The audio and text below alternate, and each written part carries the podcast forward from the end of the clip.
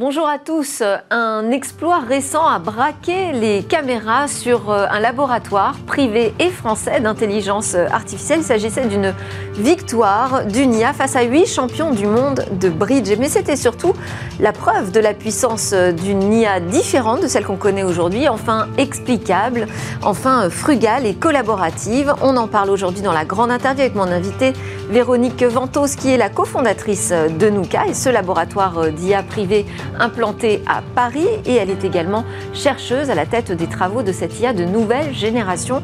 Je lui poserai plein de questions sur ce que ça euh, promet pour demain. Et puis Smartech se refermera avec son grand rendez-vous dans l'espace qui sera dédié cette semaine au débrief de l'actu spatiale. Mais tout de suite, donc, place à la grande interview Nukai.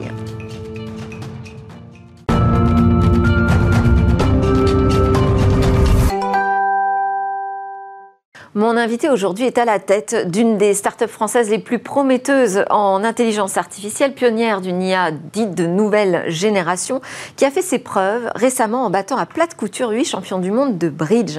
C'est historique à plusieurs titres. On en parle tout de suite dans la grande interview. Bonjour Véronique Ventos. Bonjour Delphine. Alors, vous êtes, euh, merci beaucoup déjà d'être euh, avec nous pour euh, cet exercice de la longue interview. vous êtes chercheuse en IA, cofondatrice de Nukai. Déjà, je voulais qu'on voit ensemble les différents types d'intelligence artificielle qui, existent. Comment vous définiriez-vous déjà en tant que chercheuse en IA Quel type de chercheuse êtes-vous? Alors, je suis une chercheuse qui se disperse. Enfin, disperse, c'est un grand mot. C'est-à-dire que depuis vraiment le tout début, depuis mes études, y compris euh, ma thèse, euh, j'aime bien changer de domaine, mais avec parfois quand même quelque chose de, fédérateur. Donc, il y a Et qu'est-ce que c'est alors le fédérateur? Le point commun, votre domaine de prédilection? Alors, le point commun, je dirais que c'est vraiment la logique la logique, euh, donc, euh, qui, est un, quelque chose qui peut être utilisé pour faire des maths, mais également pour faire de l'intelligence artificielle explicable. Et ça, c'est grâce à Daniel Kaiser, qui est un pionnier d'IA et que j'ai eu la chance d'avoir euh, comme encadrant. Mais c'est vraiment la logique, parce qu'il y a ce côté formel, j'aime les maths, et en même temps, ce côté... Espéranto pour pouvoir discuter avec l'humain. Oui, c'est ce que vous dites. Vous vous qualifiez davantage comme euh, une chercheuse euh, en IA matheuse plutôt qu'informaticienne. Qu'est-ce que ça change, ça, dans la façon de le, concevoir, ce futur de l'IA alors, en fait, moi, je vais rien changer à moi toute seule déjà. Ça, c'est la première chose. Enfin, pour nous, une équipe de chercheurs, c'est une équipe justement où il y a des gens différents. Donc moi, c'est vrai que je suis pas très forte et j'aime pas tellement coder, mais maintenant, j'aime bien, euh, voilà, ce que j'ai un petit peu dit. Enfin, je vais pas m'étendre sur moi. Et en fait, chez Nukai, on a pu euh, mettre ensemble cette équipe de chercheurs. Et le futur de l'IA, c'est euh, une IA qui n'est pas monolithique, qui sait utiliser différents domaines. Donc, bah, mon éparpillement, qui au départ était un petit peu spécial à l'université, finalement porte ses fruits parce que je suis assez à l'aise pour passer d'un domaine à l'autre, essayer de faire des ponts et, et le futur de l'IA, c'est pour nous, c'est vraiment de pouvoir mettre ensemble des techniques. Et puis ensuite, évidemment, cette, cette intelligence artificielle nouvelle génération qu'on est en train de. Qu'est-ce qu'on appelle l'intelligence artificielle nouvelle génération? Quelle est la promesse finalement euh, derrière? Je disais explicable, collaborative, frugale. C'est vraiment nouveau ça comme notion déjà pour, euh, pour l'IA alors, euh, ce qui est euh, séparément, ça va pas être forcément forcément euh, nouveau. Hein. On ne pas, on part pas de, zéro. Mais, mais l'idée, en fait, le, premier point qui va nous distinguer des approches classiques, en dehors du côté explicable, c'est le fait de mettre ensemble des méthodes, dont des méthodes explicables. Mais on ne se prive pas d'avoir, bien sûr, euh, la puissance. On n'est pas en guerre, en fait. Il y, a, une guerre un petit peu de l'IA, mais depuis le début des temps, hein, entre ce qu'on appelle l'IA symbolique, avec la logique, l'IA plus numérique, les réseaux de neurones. Nous, on n'est pas du tout en guerre. On regarde, on essaye d'adresser des problèmes. Et c'est cette IA hybride qui est caractéristique de, ce qu'on sait faire chez Nukai, puisque... C'est la seule IA hybride aujourd'hui qui euh, ait fait ses preuves Euh, sur le, bah, à ma connaissance, je dirais euh, oui, hybride à ce point-là. on avait vraiment des spécialisations qui ne se parlaient pas ou qui travaillaient pas ensemble. Exactement, exactement. Pour des pour des raisons en fait, euh, bah, évidemment, ça sur les applications, les Gafa, etc. C'est plus le côté hype et puis le côté ça marche bien et puis bah, il y a plein de données, ça marche bien sur les photos, sur des choses, donc on va on va continuer à faire ça. Et sur le sur la partie recherche, c'est c'est tout à fait normal parce qu'il faut vraiment des mois pour arriver à communiquer avec, euh, avec des gens qui ne parlent pas le même euh, vocabulaire que vous. On n'est pas dans les mêmes conférences. Donc c'est assez spécial de mettre des chercheurs ensemble qui vont enfin communiquer. Mais pourquoi ils le font? Bah, Ils le font parce qu'on avait justement ce magnifique challenge euh, qui est très très très en fait porteur pour pouvoir recruter des gens. Alors ce challenge, donc c'était ce, cette bataille entre une IA, donc finalement un logiciel, hein, et, euh, huit champions du monde de bridge, des, maîtres reconnus. Euh, L'IA, visiblement, n'a rencontré aucune difficulté euh, dans, dans, la, bataille. Bah, elle, a battu les, huit champions du monde, donc, mais sur cette restriction, enfin restriction sur une partie du jeu, c'était une première mondiale, mais heureusement pour nous et heureusement pour le bridge, qui est un jeu magnifique, on n'en a pas fini. Hein. L'idée, c'était vraiment d'utiliser le bridge comme bac à sable pour développer les nouvelles technologies dont on a parlé et ensuite les transférer sur des sur et alors Pourquoi, euh, pourquoi le bridge? Mais surtout, au-delà de ça, pourquoi les jeux? Parce que finalement, euh, Google Alphabet fait parler de lui dans ses programmes en IA euh, quand il s'agit de, de combat sur le jeu de Go. Enfin, à chaque fois, on utilise finalement les jeux de société les plus classiques.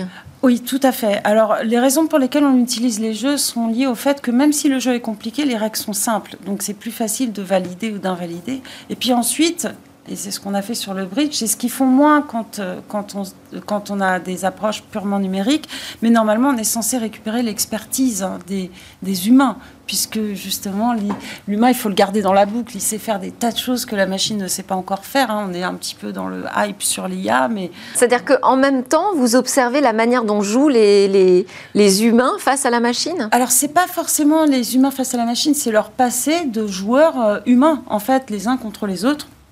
Donc typiquement pour le bridge, on, a récupéré les règles du bridge, on les a incorporées avec cette logique, on a incorporé des contraintes liées à la première phase, je ne vais pas rentrer dans les détails. Parce que vous êtes une vraie bridgeuse, hein, bien sûr. vous adorez ce jeu. Oui, mais on va pas, euh, moi je ne le suis pas. Oui, oui, non mais c'est pas la peine. Mais, mais, mais ce jeu en fait, comme vous l'avez dit, a des caractéristiques qui sont proches des applis de la vie réelle, donc telles que l'incomplétude, on prend sans arrêt des décisions avec un tout petit bout de l'information et on doit essayer de, raisonner pour récupérer l'information cachée.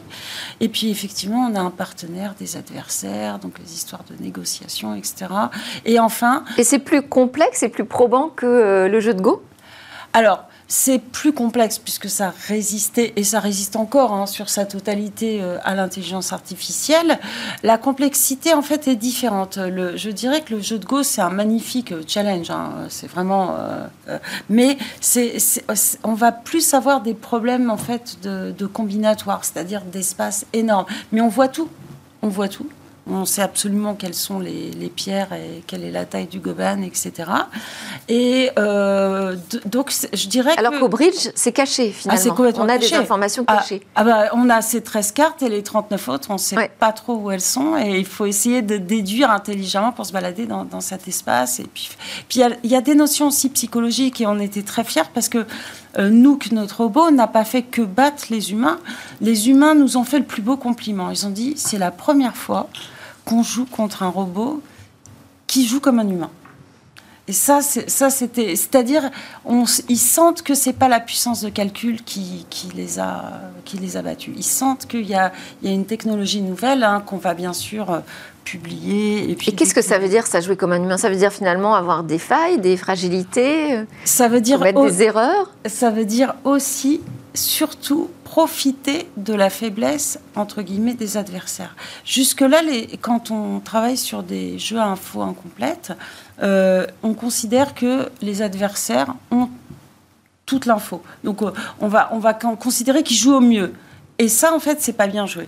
Un bridger, s'il considère que tout le monde joue parfaitement, eh bien, il va, il va pas être bon, en fait. Il, il faut parfois comparer quelque chose de qui d'un point de vue probabilité est meilleur, à quelque chose où finalement euh, on va faire faire une faute à l'adversaire parce qu'on sait qu'il connaît pas toute l'info. Il a un retour sur euh, sur cette faiblesse. Alors je voulais retrouver, euh, je l'avais noté la phrase de Cédric Villani. Voilà, Cédric Villani, donc le président de l'Office parlementaire des choix d'évaluation des choix scientifiques et technologiques, qui est aussi médaille Fields 2010, qui a dit ce sont de fascinantes perspectives sur la compréhension des raisonnements probabilistes avec information cachée et d'explicabilité des algorithmes. Est-ce que ça veut dire qu'enfin, on va vraiment pouvoir apporter une totale transparence sur les algorithmes alors, je dirais que euh, on peut apporter, alors total, ça, je n'irai pas, je ne sais pas ce que ça veut dire total, parce que déjà les explications, ça va être très différent d'un domaine à un autre. Est-ce qu'on veut savoir pourquoi il a pris la décision, comment ils sont comportés, euh, sur quoi il s'est basé, quelles données il a collectées au départ, exactement. Est-ce qu'il y a des biais de données? Moi, moi, en fait, euh, c'est aussi devenu à la mode. Au début, on était un peu tête de l'art. Je disais, moi, j'en ai marre du deep learning. On va mettre ça ensemble, on va faire de l'IA et il y a 4 ans, 5 ans, ben, on me disait mais non, euh, c'est pas possible. Et puis maintenant, c'est vrai que c'est devenu à la mode. Mais explicabilité, il faut à la mode parce qu'il y a une nécessité, parce qu'aujourd'hui en Europe, on est en train de créer des règles pour euh, ah. Encadrer euh, ce que les algorithmes aujourd'hui gèrent pour nous, finalement. Complètement, complètement. Donc, ça, ça, il y a cet aspect qui est fondamental. et jusqu'où on peut aller? Alors, qu'est-ce qu'on peut exiger comme transparence aujourd'hui euh, algorithmique? Alors, ce qu'on peut exiger au minimum, c'est tout ce qui est prise de décision, que la machine soit capable de donner euh, le pourquoi elle a pris cette décision avec le vocabulaire de l'expert, bien sûr. Pas euh, parce que 12, 23, 48, etc. voilà. Et, grâce à cet espéranto, hein, j'en reviens à mon dada, la logique, c'est quelque chose qu'on peut faire. C'est quelque chose, on peut dire, voilà, j'ai pris cette décision parce que. Et à ce moment-là, l'expert va pouvoir dire, ah non, non, mais ça, c'est pas possible. Soit il y a un problème de biais, et, dans ces cas-là, ben, au moins il est prévenu, hein, euh, il va pas se retrouver avec une grosse surprise à l'utilisation. Ou encore mieux, il va pouvoir faire progresser l'IA. Parce qu'il y a cette notion que nous, on pense que le futur, c'est surtout l'IA et l'humain qui collaborent, qui s'échangent des informations et qui arrivent ensemble à adresser des problèmes. Donc l'humain va être capable de nous dire ah ben non, puisqu'on lui, on lui dit on a pris cette décision parce que ça, ça, ah presque, mais ça c'est pas tout à fait vrai et ça nous aide en fait à mettre à jour. Mais est-ce que c'est pas quand même déjà ce qui se passe? Euh, Est-ce qu'on peut vraiment dire que, euh, je sais pas, par exemple, euh, quand on a eu les révélations de Frances Hogan qui a laissé entendre que finalement même les data scientists de Facebook ne savaient plus contrôler leurs algorithmes. C'est vrai, ça, c'est possible Ça, c'est complètement vrai. Non, non, ça, c'est complètement vrai. Ouais, ouais bien sûr. Bien sûr, parce que quand on a... Euh, euh, bon, je dirais qu'on n'est pas non plus dans la, la, perte de contrôle complète, parce que pour l'instant, il y a encore... Parce qu'il crée des, des, réajustements aussi, euh, sans cesse. Mais ils n'ont pas... c'est vraiment du calcul de... Comment dire C'est une étude de ce que vous faites, mais de ce que vous faites complètement de manière numérique. Hein. Vous, là, vous êtes là, vous cliquez, etc. On va agréger, on va dire, ah bah tiens, euh, bah, vous avez le même comportement qu'un tel, donc on va vous proposer les mêmes choses, etc. Ça manque de sémantique. Et cette sémantique, elle ne peut être apportée que par euh, cette, ce qu'on appelle les background knowledge qui permettent euh, bah, de... Et ça limite pas la, capacité d'intelligence, on va dire, du logiciel, de la machine Est-ce qu'on ne risque pas de revenir finalement à juste de la logique comme pourrait le faire un tableau Excel quoi? Alors ça, non, ça, ça serait le cas si on disait on veut, on veut mettre que de la logique. Et en fait, pas du. L'idée, c'est vraiment, d'ailleurs, nous, quand on est une parfaite illustration, c'est de mettre des modules ensemble. Il y a le module deep learning hein, dans Nook parce que bah, il, se trouve que c'était très bien pour ça. Il y a des modules symboliques parce que justement, on va pouvoir expliquer ce genre de choses. Il y a un module euh, méthode arborescente comme pour le Go, mais qui s'adapte. Donc c'est euh, effectivement, ce serait un retour en arrière de dire revenons euh, aux anciennes méthodes. Pas du tout. C'est pas du. Donc là, c'est vraiment une nouvelle génération qui prend voilà considération toutes les méthodes et les nouvelles exigences euh, d'explicabilité. Je voulais aussi vous interroger sur le nom Nukai.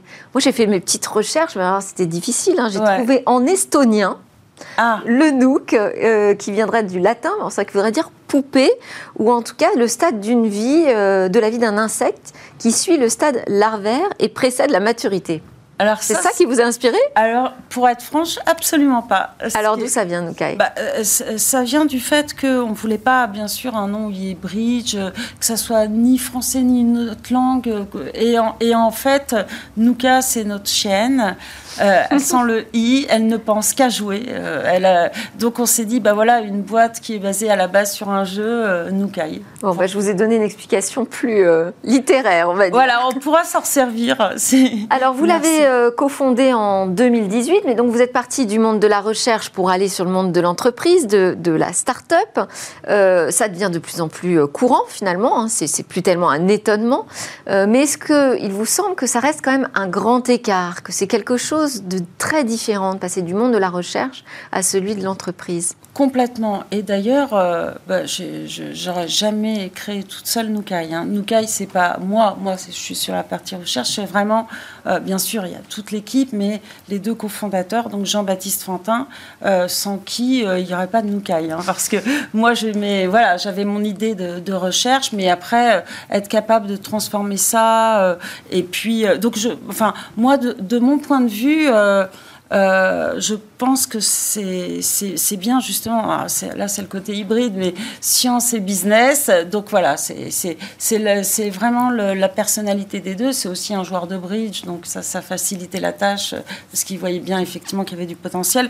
Mais c'est lui qui, qui, a imaginé de, notre parcours en fait. Et pour l'instant, c'est vraiment un succès parce que euh, on a tenu, on a levé peu au début. Euh, bon, moi j'étais. Alors vous en êtes aujourd'hui? On est à quel stade là de alors là, en fait, on, croissance. Est, on, est au stade où on a, on a levé que 2 millions depuis 4 ans, ce qui est peu parce qu'on a vraiment des chercheurs internationaux, une équipe fantastique avec des. On est 20, on est 20. Euh, voilà. Alors que vous êtes dans, ce qu'on appelle la deep tech, donc où il y a d'énormes besoins euh, d'investissement, hein, puisque c'est de la recherche. Et, en fait, ça, c'est Jean-Baptiste qui a eu l'idée de dire non, on va lever ce qu'il nous faut, pas trop, on va, on va voilà. Et, puis, on va avancer avec, d'une part, la recherche sur le bridge et Dès il y a, euh, pendant un an, c'était que ça. Et au bout d'un an, Jean-Baptiste a recherché en, les verticales qui collaient le mieux. Donc on a avancé sur, sur certaines verticales. Je ne dis pas qu'on va, on va faire tout euh, sur, sur tous les domaines. Et là, on est arrivé à la phase où le challenge, bah, on, a montré que ce n'était pas que des mots, hein. euh, parce que nous, que c'est une IA frugale, hein. on a dépensé 200 000 fois moins de, de, ressources que Google, pour, enfin DeepMind pour AlphaGo. Ensuite, bah, elle, est, elle est hybride, et puis il y a dans le futur une collaboration homme-machine, justement, qui sera... Alors oui, on n'a pas parlé de cet aspect euh, collaboratif euh, de, de, votre IA, de, de, ces algorithmes de demain. Comment ça va fonctionner? Comment ça se concrétise alors, on, va les concrétiser. Euh, le, sur le bridge, c'est très simple. Hein, c'est l'homme euh, et la machine qui combattent euh, l'homme et la machine, un petit peu. et en fait, où chacun. C'est-à-dire qu'ils formeraient des binômes? Exactement. Pour, pour dire, bah voilà, l'humain dit, bah moi, je, là, je sais faire. Après, il peut poser une question à l'IA. L'IA, vas-y, prends la main. Puis là, elle dit, ah, pour moi, c'est pareil, mais toi, humain, tu sais mieux que moi, etc. Et ça, bien sûr, le transférer très vite, par exemple, sur la finance, pour récupérer l'expertise des financiers, faire des explications. Et c'est ça que je voulais dire pour le futur, le futur recherche. C'est ce qu'on appelle les cobots aujourd'hui, les robots collaboratifs. Alors là, je connaissais même on pas. On emploie ce terme euh, beaucoup dans l'industrie. Ouais, d'accord. Parce que c'est physique finalement, la machine, oui, un ah robot euh, physique qui collabore avec l'homme. Il faut quand même que les deux s'entendent. Oui, ouais, c'est ça. Et, en fait, pour le, pour le futur, en fait, on, prévoit très vite, hein, parce que là, évidemment, avec le succès du challenge, on est approché par, euh, par beaucoup de... Y compris des, des GAFAM, y compris Google, par exemple? Plus pour travailler ou pour. Euh, mais ça, c'était un petit peu dès le début. Hein, Palantir. Euh, après le challenge, évidemment, c'était DARPA, l'armée américaine, etc. Ouais, on est pas mal. Euh, vous êtes très regardé de, de côté de, l'Atlantique. du côté de l'Atlantique. Et nous, ce qu'on veut, c'est accélérer, vraiment, faire une grosse levée cette fois, hein, ce qui n'était pas le cas avant, parce que maintenant, on sait quoi en faire. Faire une grosse levée avant la fin 2022 pour accélérer sur les verticales et puis commencer à en adresser d'autres. Est-ce que vous avez besoin aussi d'un volume conséquent de jeux de données? Pas du tout. Enfin, Non. Parce que vous me dites, euh, bah oui, on pourrait travailler avec Google. Est-ce que Google pourrait vous fournir ces jeux de données, par exemple? Ça ne nous intéresserait pas. Ah. Euh, Nous, on n'a pas spécialement envie de travailler avec Google, ça c'est sûr. Mais c'est plus. de- Parfois, en fait, ça veut rien dire. hein. Des fois, moi, j'ai des collègues qui maintenant sont chez Google, bah, on se parle encore. hein. C'est pas, c'est pas, c'est pas la guerre. Mais non, nous, ça, justement. on- on- Vous voulez rester une, une entreprise française, c'est ça l'objectif? Ah, pas du tout. On peut s'internationaliser, etc. Mais par contre, avoir beaucoup de données, ça nous intéresse pas. On préfère en avoir peu, mais qui soient intelligentes, qui aient une bonne sémantique et qui puissent justement nous servir. Donc travailler sur des, des expertises précises, donc pour des secteurs d'activité, dans quoi? Dans l'industrie? Vous pouvez donner des fait. exemples? Oui, bah, euh, les, les- les exemples, bah, c'est effectivement dans l'industrie. On travaille avec une, une compagnie aérienne et là, bah, on a- c'est pas beaucoup de données, c'est les données d'un expert au départ. hein, ça, ça marche très bien. La cybersécurité, évidemment. Donc c'est pareil, créer un langage intelligent au-dessus. Donc là, c'est vrai qu'on est un petit peu approché par les Américains, mais voilà, on espère pouvoir faire des choses, bien sûr, avant avec les Ah, Français. Maintenant, on a un campus cyber en France. Eh ben qui non, mais se mobiliser sur, sur cette question. Et, et justement, là, c'est c'est complètement dans la boucle, puisque un des premiers partenaires qu'on a eu, hein, c'était Thales. Et là, justement, la partie euh, cyber, euh, la ruche de Thales, Ouais. on commence à, à accélérer et on est très content. Bon, Véronique Vento, je voulais qu'on termine quand même sur le format euh, interview express. Là, c'est euh, vous répondez vraiment euh, spontanément. Ce qui vous vient, ça peut être des réponses professionnelles ou personnelles. Première question, déjà, Véronique Ventos, quels sont vos rêves? Mes rêves,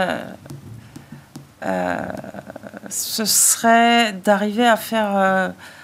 ça, va, ça va paraître complètement bébé, mais d'arriver vraiment à faire en sorte que euh, et les animaux et les humains euh, euh, bénéficient de, bah, de, de nos techniques. C'est un Des- vrai rêve. Des progrès euh, autour de l'IA Bah, des progrès, de, pouvoir me servir de cette superbe aventure pour faire du bien euh, AI for good, mais du vrai AI for good, pas AI for money. Ça, c'est mon rêve. Est-ce que vous diriez que vous avez une idée fixe?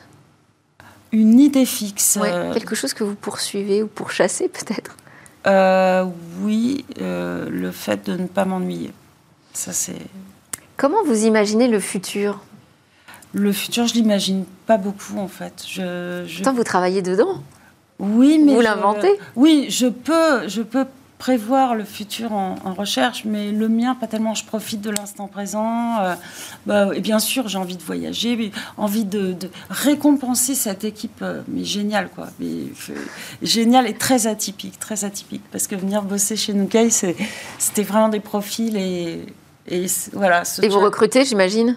Là, on va recruter, mais euh, sur les verticales, donc dans d'autres locaux. Et on gardera, euh, on a des locaux superbes euh, sur la butte aux Cailles qui ressemblent à une maison où justement Cédric C'est le cœur de, de- de la recherche. Voilà, et Cédric Villani a dit on se croirait à la maison.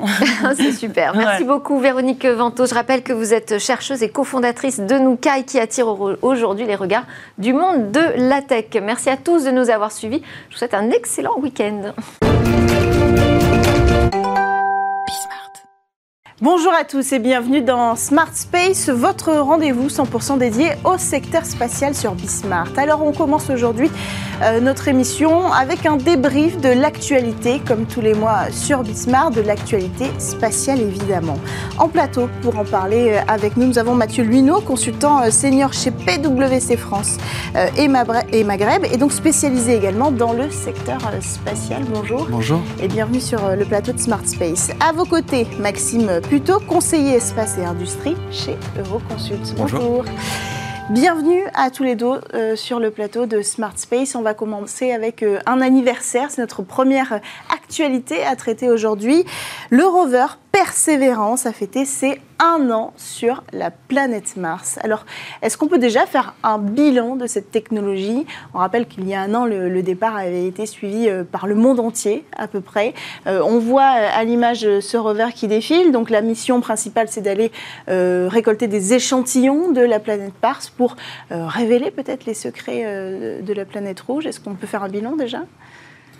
Alors, D'abord, moi je pense que c'est une très grande réussite, puisqu'on a euh, réussi avec ce, ce rover et, et notamment l'hélicoptère Ingenuity, hein, qu'il a, abrité pour cette, pour cette mission, réussi à faire un certain nombre de démonstrations euh, technologiques. Hein, donc, euh, cet hélicoptère Ingenuity, par exemple, qui était une grande première, faire voler comme ça un drone sur Mars et qui a de, de très loin dépassé les attentes de la NASA. Donc ça, c'est un premier succès. Et puis sur un certain nombre des missions qui étaient celles de, persévérance, de commencer à analyser des échantillons sur Mars, sur place, mais aussi en collecté, on voit qu'on arrive progressivement à avoir des, avancées assez, assez importantes. Hmm. Pour une mission à, 2 milliards de dollars, c'est une bonne nouvelle. Mais la cerise sur le gâteau, on est vrai, Mathieu a raison, c'est euh, l'hélicoptère qui euh, a dépassé toutes les espérances de, de, ces, ingénieurs, avec euh, une petite vingtaine de kilomètres parcourus au total, et puis aussi, d'après les scientifiques, une vraie valeur ajoutée, puisqu'on hmm. s'élève dans les airs, et du coup, on a une, meilleure vue sur l'environnement, et du coup, on peut mieux guider le rover. Hmm. Alors justement, c'est l'hélicoptère qui a pris cette photo qu'on voit à l'image, qui était donc la coiffe en fait, qui a abrité Persévérance lors de son entrée dans l'atmosphère. Donc c'est assez impressionnant d'avoir pu retrouver sur la planète Mars. C'est là qu'on voit aussi toute la distance qu'il est capable de parcourir, d'avoir pu retrouver un vestige de l'arrivée pour son anniversaire euh, de l'arrivée euh, de ce rover euh, Persévérance. un dernier mot peut-être, on rappelle encore, il faut le rappeler parce que c'est important, que la caméra de ce rover est une caméra française portée, qui s'appelle donc Supercam, portée par l'équipe de Sylvestre Maurice, que nous avions reçue pour une émission spéciale et qui est donc toujours un succès pour l'instant euh, dans l'espace. On tire euh, sur Mars depuis Toulouse, c'est une bonne nouvelle. Alors on enchaîne direction l'ISS avec la première mission de la société euh, Axiom dans la Station spatiale internationale. Première mission à l'équipage 100% privé avec des passagers qui sont plus ou moins des touristes. On va voir si on peut, on peut définir ça. le pilote également est un ancien astronaute payé par Axiom aujourd'hui, donc équipage 100% privé qui a passé deux semaines dans la Station spatiale internationale. Oui, ils sont restés un peu plus longtemps que prévu. Ça devait rester une semaine, puis euh, des problèmes météo ont fait qu'ils ont étendu un peu leur séjour. Finalement, c'est pas mal vu le prix de la mission. Mais ce qui est vraiment intéressant, c'est que Axiom, finalement, ici, euh, la société agit un peu comme une agence de voyage. Hmm. Elle achète, euh, elle loue la capsule à SpaceX, qui est aussi un prestataire de la NASA, et finalement, elle devient un peu agence de voyage au, bénéfice de clients qui en ont les moyens. Donc, elle a payé son ticket à la NASA? Elle a payé son ticket à SpaceX et il y a aussi donc pour euh, voler euh, vers l'ISS. Et puis pour utiliser l'ISS, il y a eu aussi des petites contreparties payées à la NASA. Ce qui est intéressant, c'est qu'Axiom est aussi un prestataire de la NASA et va plus tard rajouter des modules euh, à la Station spatiale internationale. Oui, parce qu'il y a ce projet de créer un hôtel sur la Station spatiale internationale. Axiom est positionné depuis longtemps sur, sur ce projet-là. Donc on voit qu'en fait, ce sont les premières étapes du futur de la Station spatiale internationale. C'est ça, ce sont, vraiment des, des premières briques. C'est-à-dire que cette mission-là, elle avait pour objectif, c'est pour ça aussi, pour répondre un peu à votre euh, question initiale, ça va au-delà du, tourisme spatial. C'était aussi une mission de, test, de démonstration d'un certain nombre de, technologies, euh, par exemple sur la recherche sur les cellules cancéreuses, sur comment est-ce qu'on peut euh, manufacturer en orbite des satellites et comment est-ce qu'on peut faire des tests sur le déploiement de, ces fameux modules, mm-hmm. qui, comme vous l'avez dit, au début ont vocation à être euh, plugués sur la Station spatiale internationale, et puis qui, à un horizon plus lointain, vont se détacher pour devenir une, une station spatiale euh, autonome. Euh, opérée par, par Axiom. Alors, ces, ces expériences que vous avez citées, elles ont été menées dans la Station spatiale internationale par cet équipage privé. C'est ça. Donc c'est pour ça aussi qu'on on, a parlé de touristes. J'ai dit que j'y reviendrai parce qu'en fait l'équipage lui-même refuse d'être appelé touriste, euh, touriste spatial. Euh, pourquoi? Parce qu'ils ont été entraînés, parce qu'ils estiment avoir été utiles justement avec ces euh, missions-là, et donc ils estiment que ce ne sont pas des souristes, ce seraient plutôt des astronautes. Mais est-ce qu'on peut les définir comme astronautes? C'est une appellation que de toute façon tous les participants privés à des vols spatiaux réfutent, et ce depuis 2001 moi j'ai tendance à penser qu'un astronaute c'est quelqu'un qui est, en, qui est en, capacité de prendre en charge la mission en cas de problème. Mhm. Et euh, si on fait l'analogie avec euh, Soyuz, qui est beaucoup plus euh, manuel, l'entraînement d'un astronaute privé c'est quelques mois, l'entraînement d'un pilote mhm. c'est plusieurs années. Puis il y a une sélection quand même qui va au-delà de la formation euh, euh, pratique. Oui, la, sélection, elle se fait par le porte-monnaie. Là, en l'occurrence, elle se fait par le porte-monnaie. C'est vrai que la, frontière est un peu floue puisque sur, sur Crew Dragon, euh, il y a énormément d'automatisme. Mm. Donc finalement, le rôle de l'astronaute, ouais, ce sont les usages. Oui, c'est ça, qui sont en train de redéfinir le rôle de l'astronaute et de le rendre peut-être moins indispensable que ce qu'on imaginait. Ça, ça paraît être un futur et pour la Station spatiale internationale et pour le secteur spatial euh, assez, assez ça ouvre flou. aussi des portes, Oui. puisque la semaine dernière, Axiom a aussi annoncé euh, euh, un contrat avec, euh, pour, avec euh, les Émirats Arabes Unis Oui. pour l'envoi d'un astronaute sur six mois. Donc la première fois, les, les Émirats étaient passés par la Russie pour euh, des vols d'une semaine. Mhm. Là, on passe à six mois, et encore une fois, via Axiom, qui est vraiment l'agence de voyage de l'ISS en ce moment. Ça paraît, fou qu'aujourd'hui ce soit des sociétés privées qui organisent le déplacement euh, d'un astronaute euh, lié à une agence euh, étatique. Donc en l'occurrence aux Émirats Arabes Unis, pour aller dans la station spatiale internationale, dont cette agence n'a aucune part d'ailleurs, puisqu'elle ne fait pas partie de la collaboration internationale de l'agence spatiale internationale. Donc qu'est-ce qui se dessine en fait? Et pour l'avenir de l'ISS, mais aussi pour l'avenir du secteur et des acteurs classiques aujourd'hui, qu'est-ce qui se dessine? Pense d'abord, comme on a une, euh, une pénurie, si vous voulez, de capacité à justement envoyer euh, comme ça du, du- du personnel en Mm. orbite à bord notamment de, de l'ISS. En Là, on a en Europe, on a une pénurie, euh, en tout cas. Notamment en Europe, Ouais. hein, suite notamment aux actualités récentes. Mais donc ça permet effectivement à des agences spatiales qui n'en ont pas la capacité de quand même participer à ce genre euh, de, de programme. Mm. Donc ça, c'est une première chose. Et donc ça dit un petit peu, si vous voulez, cette nouvelle dynamique aussi de, de privatisation d'un certain nombre de, de services qui permettent de combler euh, certains manques qui peuvent exister dans les programmes, Mm. dans les programmes publics. Et je pense que c'est une bonne chose. Ça va permettre à, à un grand nombre de nations de participer à cette, à cette aventure-là. Donc là, dans ces missions-là, la NASA est rétribuée.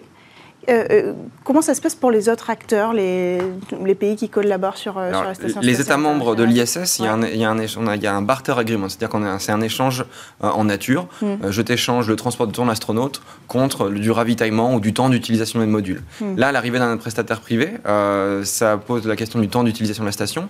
Et c'est en fait c'est la société et son état- vis-à-vis de son état d'appartenance qui fait en sorte que déjà elle est, elle est rétribuée et Mm. puis elle n'interfère pas non plus avec les vrais astronautes professionnels qui eux ont des missions scientifiques. Pour l'instant, tant que la station spatiale internationale est encore en activité officiellement, ça devrait être jusqu'en 2030 a priori. Et donc après, un Si hôtel peut-être. euh, Mais ce qui est intéressant, c'est que finalement, pour SpaceX et peut-être pour d'autres fournisseurs, ces touristes-là, c'est une nouvelle ligne de business euh, au même titre que le lancement des satellites. Oui. C'est quelque chose qu'on n'entendait pas forcément et c'est intéressant de voir que SpaceX et Axiom se complètent dans leurs propositions aussi. Parce qu'alors, euh, euh, on a compris que euh, pour, pour la mission d'Axiom, c'était une capsule Crew Dragon pour les transporter. hein, pour que vous compreniez, c'est la navette qui va les, les amener jusqu'à la Station spatiale internationale. Le lanceur, c'est Axiom. Et donc, pour les Émirats arabes aussi, on a cette même Exactement. répartition? On est vraiment, Axiom pour l'instant n'a pas d'actif en orbite et est vraiment un intermédiaire. Hmm. Donc ça paraît, ça paraît fou de voir aussi ce nouvel équilibre euh, privé-privé euh, qui, qui se met en place. Euh, on revient en France, si vous voulez bien, parce qu'on a encore euh, des actualités euh, à traiter. La première, c'est une annonce euh, qui avait été faite en avant-première sur le plateau de Smart Space, celle de la création euh, d'un fonds euh, qui s'appelle le fonds Expansion, porté par Audacia et Starburst. On parle de quelle somme investie, on parle de quelle cible destinée aux startups françaises, européennes.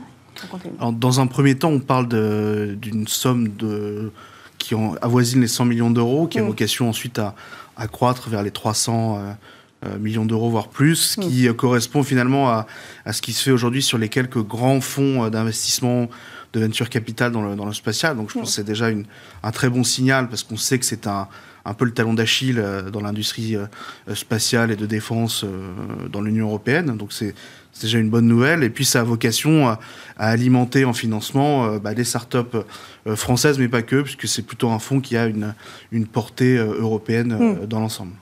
Plutôt early stage?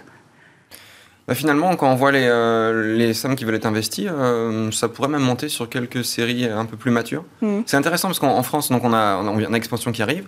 On a Cosmic Capital, le fonds Ouais. euh, entre Carista et le, et le. CNES. qui, avait, ah, qui est arrivé avec 30 millions d'euros. 30 millions, ouais. Ce qui avait 30 été millions. aussi là, on pointé du 300. doigt, parce qu'on disait c'est pas si énorme que ça quand même. Voilà. Voilà. donc il va peut-être y avoir une spécialisation, mais c'est intéressant. Au moins, les entrepreneurs vont avoir le choix. Mm, mm. Et les investisseurs aussi. Oui, on avance sur des vraies propositions, donc ça c'est une bonne nouvelle pour l'écosystème français. Plutôt, oui. Ouais, bien sûr, euh, totalement. Et puis on, on arrive en plus avec un, un fonds qui a une qui va bénéficier aussi de, de voilà de l'expertise notamment bah, de, de Starburst qui euh, qui a déjà commencé à accompagner des, des entreprises du spatial et de la défense. Donc c'est euh, Hmm. je pense que c'est un signal très positif en tout cas pour le pour l'industrie. Alors toujours euh, euh, dans l'actualité des startups françaises, nous avons la startup Exotrail que nous avons euh, reçue plusieurs fois en plateau ici sur Smart Space qui a annoncé l'arrivée de son Space Van. Alors qu'est-ce que c'est? De quoi on parle? C'est une technologie qui a fait beaucoup parler depuis cette annonce-là. De quoi il s'agit? C'est un voit de la logistique du dernier kilomètre. Mm. Exotrail jusqu'à présent il faisait des moteurs.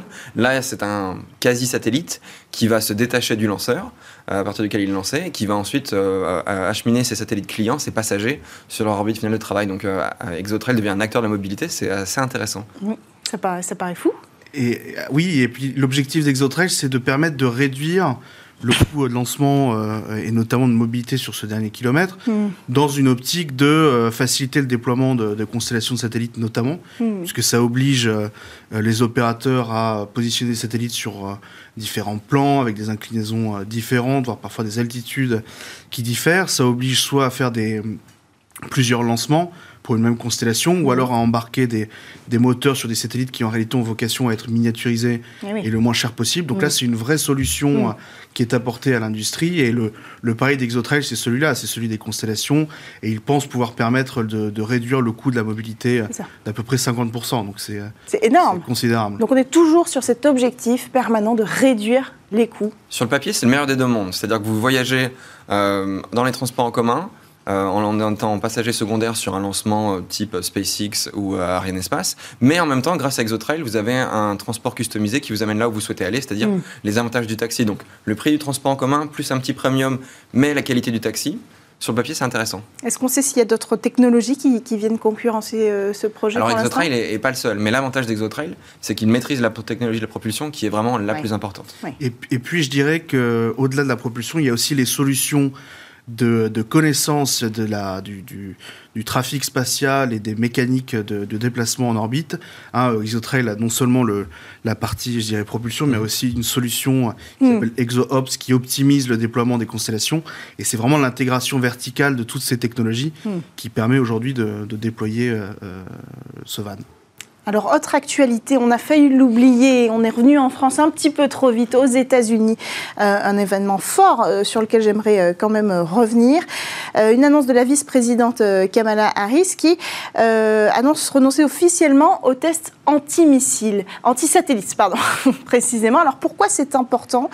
Parce que c'est un sujet dont on parle beaucoup depuis le mois de novembre dernier à peu près, avec le, test anti-satellite réalisé par la Russie sur son propre satellite qui n'était plus euh, en fonction, qui a généré énormément euh, de débris. Euh, donc c'est important parce que le sujet des débris spatiaux est un sujet phare aujourd'hui, mais il y avait déjà eu des accords en fait autour de l'arrêt des tests anti-satellites il y a eu des discussions euh, et euh, les discussions n'avaient pas forcément abouti et, euh, les États-Unis n'avaient pas forcément été de très bonne volonté jusqu'à présent. Là, il y a un renoncement.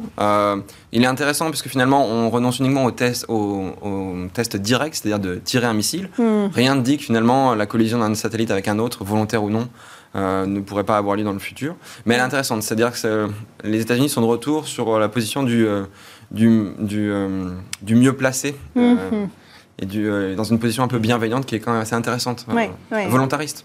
Et puis c'est vrai que ça fait partie aussi des priorités euh, de la politique spatiale de l'administration Biden, hein, cette utilisation responsable de l'espace. Et puis le signal est bon parce qu'on ne peut pas demander à l'ensemble de la communauté internationale de, ne pas engager ce genre d'activité si en tant qu'États-Unis on ne bah montre pas l'exemple.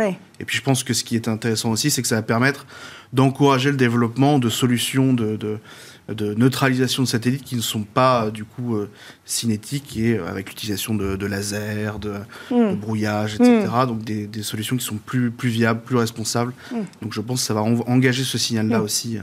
Mais des solutions qui sont là, qui existent hein, de toute façon déjà technologiquement. La France les a, beaucoup de pays aujourd'hui dans le monde les ont. Simplement, il fallait euh, peut-être ce, ce, coup de pouce pour interdire euh, l'usage des satellites, euh, bah, des tirs anti-satellites. Oui, c'est ça. Les États-Unis ne renoncent pas aux moyens qui leur permettraient de faire des tests anti-satellites, mm. juste ils s'interdisent de le faire. Donc finalement, mm. c'est du volontarisme à peu mm. près. Déclenché par la Russie. Oui.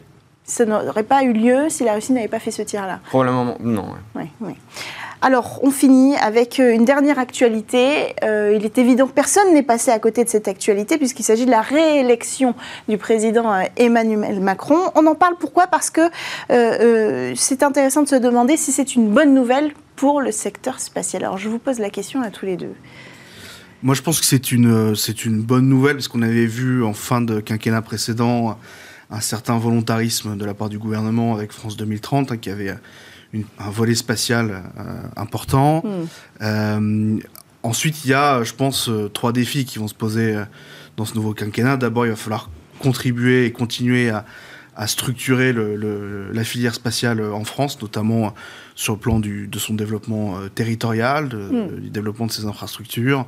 Comment est-ce qu'on accompagne de manière intelligente les acteurs Il ne suffit pas de faire, un, de faire un chèque avec France 2030 pour que ça, pour que ça marche. Il faut, faut accompagner intelligemment avec les, appels d'offres, etc. France 2030, 1,5 milliard, donc répartis. Euh. Au moins. Sur l'enjeu européen, il va falloir euh, euh, continuer à consolider les partenariats avec l'Allemagne, l'Italie, qui, qui ont pu apparaître comme des concurrents potentiels pour l'industrie française et tirer mm. aussi profit de ce que l'Europe souhaite faire avec, par exemple, le cloud computing, le quantique, où la France a des, des avantages considérables. Mm-hmm. Des plans qui ont été présentés, hein, le plan quantique par exemple. Et qu'il va falloir mobiliser aussi via le, secteur spatial. Et puis juste un dernier point rapidement, sur le plan international, moi je pense que la France a, a une vraie possibilité d'être un acteur euh, important, d'avoir un coup d'impulsion sur l'usage plus raisonné et, responsable de l'espace, hmm. avec le développement des technologies plus propres et aussi euh, bah, la création, pourquoi pas, d'un forum de discussion sur eh bien, les débris spatiaux, euh, la décarbonation du, du spatial. Donc, hmm. trois défis importants pour le président. Sujet qui était un sujet aussi phare hein, lors du sommet du spatial à Toulouse, avec le Space Traffic Management également. Euh, et puis euh, en parallèle la conférence sur Copernicus. Euh, votre avis, Maxime? Bah, C'est une bonne nouvelle sur la continuité. En effet, il y a une très bonne dynamique qui s'était amorcée dernièrement. Il y a plusieurs échéances qui vont arriver à court terme. On a une ministérielle de l'ESA qui arrive en 2022, fin 2022. on a aussi des décisions importantes sur la constellation européenne au niveau de la Commission européenne. Donc c'est assez, c'est une bonne nouvelle qu'on ait cette continuité politique.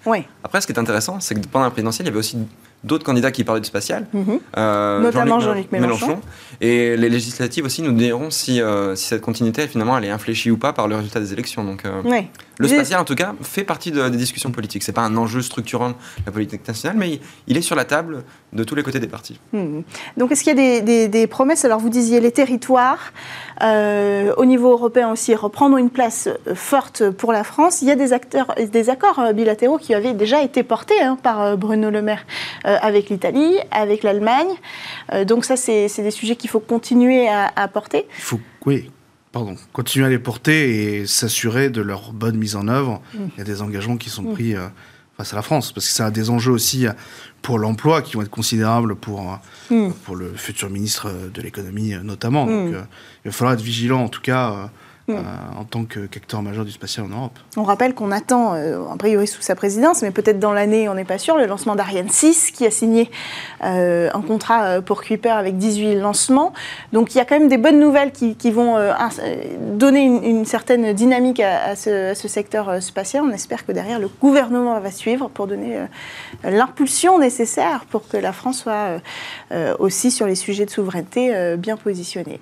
Merci à tous les deux d'avoir pris le temps de venir sur le plateau de Smart Space pour traiter euh, de tous ces sujets d'actualité encore euh, très riches autour du secteur spatial aujourd'hui. Merci à tous de nous avoir suivis. J'espère que euh, vous aurez été intéressés, passionnés par ces actualités. Je rappelle encore peut-être qu'on fête les un an du rover Persévérance. On en avait beaucoup parlé sur le plateau. C'est important pour nous de suivre le sujet. Ces sujets-là nous font rêver et nous rappellent aussi pourquoi c'est important de parler d'espace. Merci à tous de nous avoir suivis. On se retrouve dès la semaine prochaine sur Bismart.